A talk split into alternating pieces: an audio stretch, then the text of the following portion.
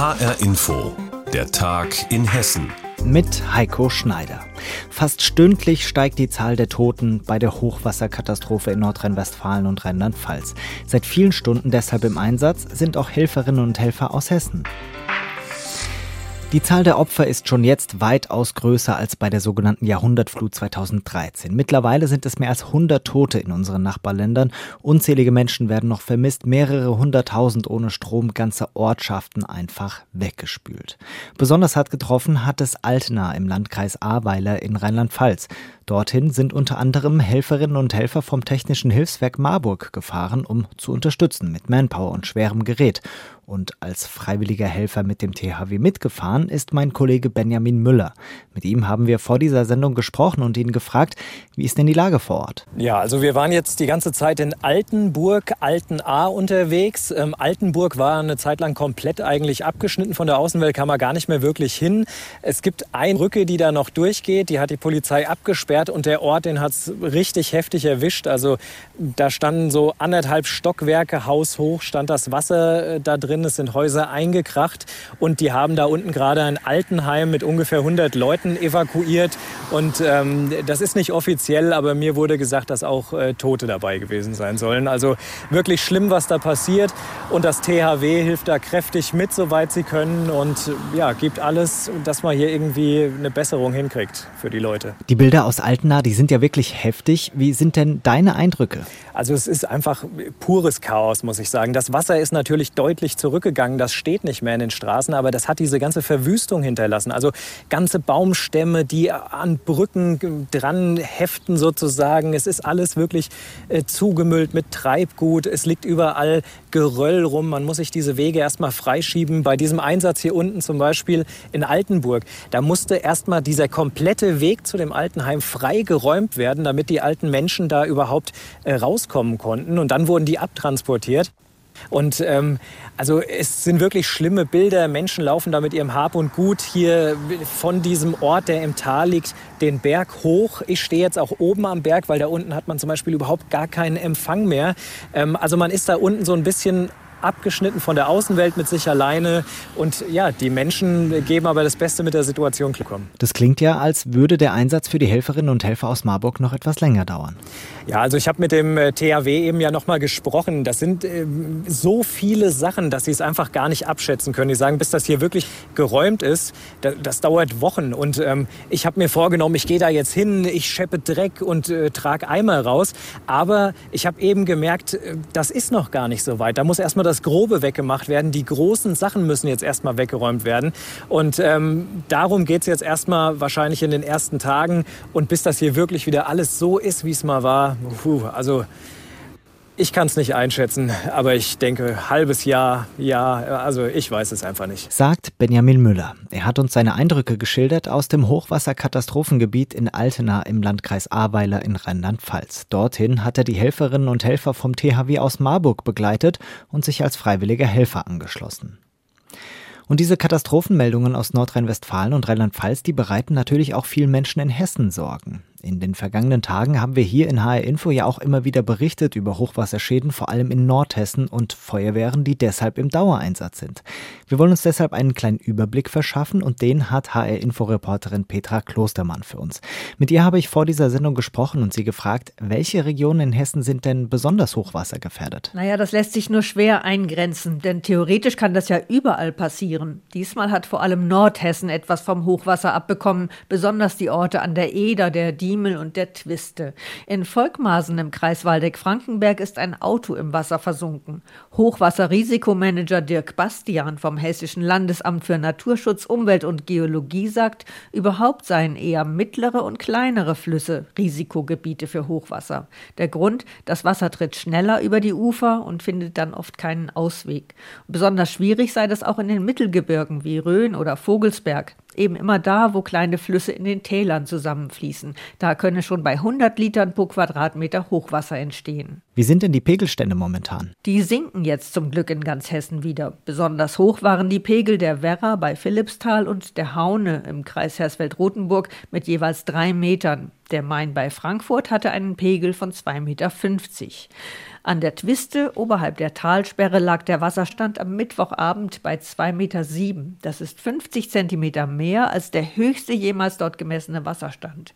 Momentan erreicht aber nur noch der Main bei Mainz die Meldestufe 1 mit über 5 Metern. Auch der Rhein bringt wieder Hochwasser nach Hessen. Betroffen sind da die Orte am Rhein in Südhessen, wie zum Beispiel Biebesheim. Das liegt daran, dass bis Sonntag in Süddeutschland und der Schweiz noch mehr Regen erwartet wird. Und wie kann man denn am besten vorsorgen? Also den nachhaltigsten Hochwasserschutz, den können die Landkreise und Gemeinden bereitstellen, indem sie Rückhaltebecken oder Deiche bauen. In Rothenburg an der Fulda zum Beispiel wurden vier Kiesseen als Flutbecken geschaffen. Bei Bad Hersfeld und Ludwigsau fangen Rinnen und Nebenarme die Wassermassen auf.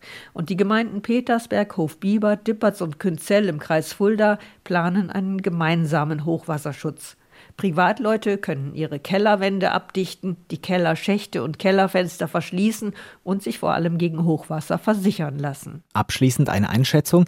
Wie groß ist denn die Hochwassergefahr in Hessen momentan? Marcel Herber von der HR Wetterredaktion beruhigt. Er sagt, der Hauptregen sei durch, die Pegel fallen. Die Wassermassen in der Eifel seien wirklich ein seltenes historisches Ereignis gewesen. In den nächsten Tagen können es noch Schauer und Gewitter geben, aber es habe sich auch schon ein Hoch angekündigt, das freundlicheres und auch wärmeres Wetter mit sich bringe. Informationen waren das von Petra Klostermann. Sie hat uns einen Überblick gegeben über die Hochwassersituation bei uns in Hessen. In Hessen haben die Sommerferien begonnen. Vor der Corona-Pandemie hieß das, morgens Zeugnisse für die Kinder und Jugendlichen, mittags dann Start in den Urlaub. Und jetzt? Der Flughafenbetreiber Fraport und die Fluggesellschaften wie Lufthansa, die hoffen zumindest auf mehr Passagiere, auf ähnliche Verhältnisse wie vor der Pandemie.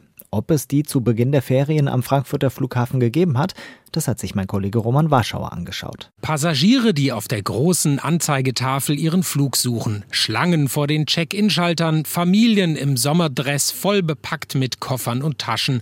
Zum Ferienstart ist es im Terminal 1 des Frankfurter Flughafens fast wieder so wie vor Corona und die Reisenden freuen sich auf ihren Urlaub auf die verbotene Insel Mallorca. Seit einem Jahr freuen wir uns darauf, ne? haben wir schon vor einem Jahr gebucht. Ja, wir freuen uns auch. Wir Erwachsenen sind geimpft und wir sind auch alle sehr urlaubsreif nach diesem Corona-Jahr. Auf den Pool, auf das Meer und auf die Katze, Tigi. Es geht auf die Seychellen und wir fühlen uns gut.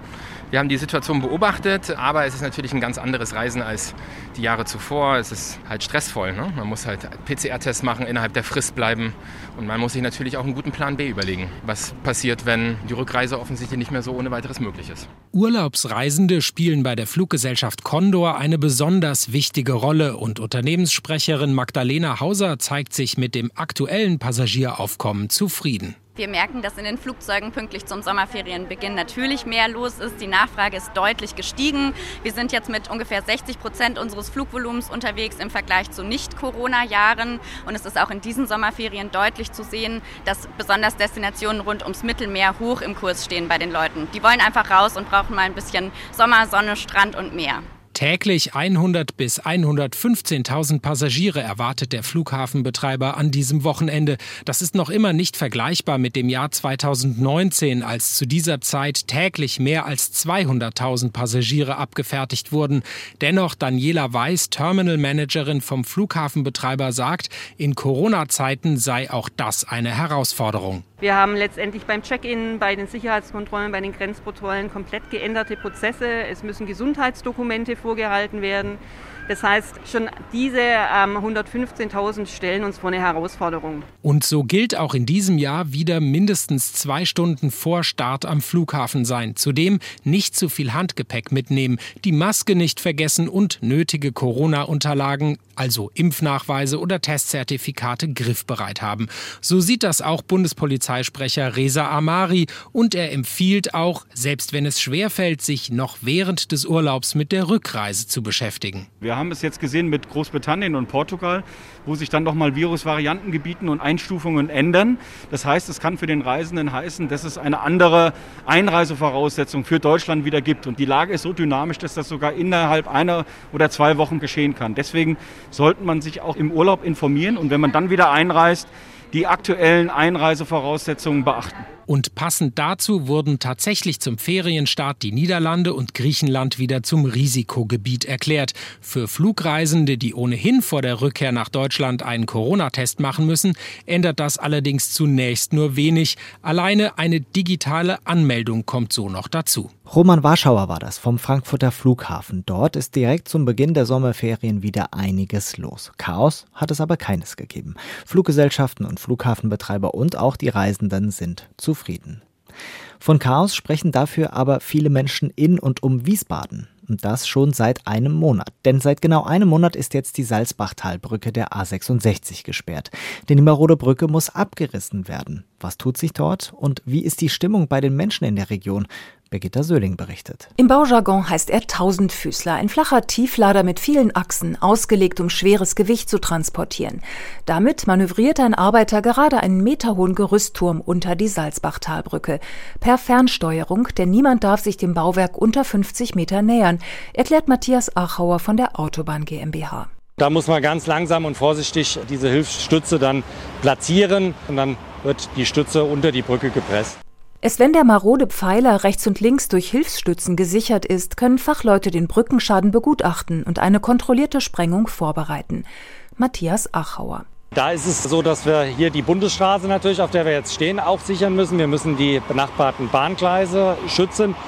Die Kläranlage selbst ist zu sichern. Genau vier Wochen ist es her, dass Passanten Alarm geschlagen haben, weil sich Betonbrocken von der Salzbachtalbrücke gelöst haben. Die steht ohnehin zum Abriss und Neubau an. Nun ist sie komplett gesperrt und fast sämtliche Bahnlinien, die nach Wiesbaden führen und eine wichtige Bundesstraße gleich mit, weil sie darunter liegen. Ein verkehrstechnischer Albtraum für Wiesbaden. Pendler quälen sich durch den Stau. Geschäftsleute in betroffenen Ortsteilen wie der Naturbaustoffhändler Marco Menz beklagen Einbußen. Wir haben auf jeden Fall gemerkt, dass wir bestimmt 30 Prozent Umsatzrückgang hatten, jetzt die letzten Tage schon. Züge können den Hauptbahnhof nicht anfahren, Bahnreisende stranden in Vororten und müssen mit Ersatzbussen Vorlieb nehmen. Das kostet Zeit. Verständnis ist da, aber auch eine gewisse Angst, gewisse Dinge einfach nicht zu schaffen und zu erledigen. Immerhin hat die Stadt an verschiedenen Stellschrauben gedreht, damit der Verkehr besser fließt, sagt Verkehrsdezernent Andreas Kowoll. Die ersten Maßnahmen haben ganz gute Ergebnisse gebracht und außer in der Hauptverkehrszeit sind Stausituationen nicht mehr in dem Maße vorhanden wie zu Beginn dieser massiven Beeinträchtigung. Wenig hilfreich ist allerdings, dass die Stadt gleichzeitig daran festhält, auf einer vielbefahrenen Ausweichstrecke eine neue Busspur auszuweisen. Das führt momentan rund um den Amöneburger Kreisel zu erheblichen Staus. Zurück zur Salzbachtalbrücke. Sobald die Notsicherung abgeschlossen ist, wird die Sprengung vorbereitet. Rechnet man dafür sechs bis acht Wochen, wird es wohl Mitte bis Ende September soweit sein. Sagt Birgitta Söhling. Sie hat berichtet über die Salzbachtalbrücke bei Wiesbaden. Diese wichtige Verkehrsader ist seit mittlerweile einem Monat gesperrt und das sorgt für schlechte Stimmung in der Region. Und das war die Sendung Der Tag in Hessen mit Heiko Schneider. Alles Wichtige aus Hessen finden Sie auch jederzeit auf hessenschau.de.